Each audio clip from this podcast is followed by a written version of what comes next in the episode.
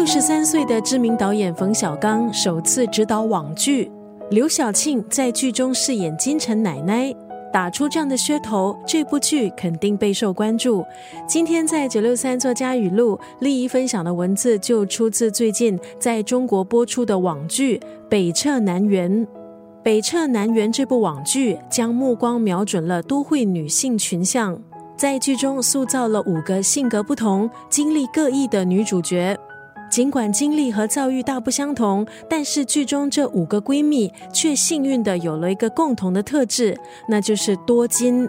擅长捕捉中国社会不同阶层人物的生活细节，并将这些细节戏剧化的呈现，原本就是冯小刚拿手的事。他和金牌搭档葛优之前呢，就凭着了《大腕》《不见不散》等作品，塑造真实生动的小人物，一直到现在还是让人津津乐道。可是，相比电影中的接地气，这部网剧《北辙南辕》中，剧情就被批充斥着悬浮感，浮夸的剧情搭配唯美讲究的影像风格，可是对时下女性的生活和心态的描述，并没有让多数的观众有真切的感受。虽然口碑和收视出现滑铁卢，但是这部网剧《北辙南辕》中还是有不少金句是值得分享的。今天丽就要分享这句话。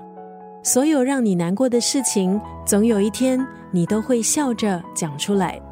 生活总是一体两面，快乐也伴随着失望，还有悲伤。曾经让你不敢直视的悲伤，有那么一天，你总能够带着微笑去回忆这段当时曾让你心痛落泪的往事。没有什么是过不去的。今天在九六三作家语录，利益分享的是中国的这一部网剧《北辙南辕》当中的这一段话：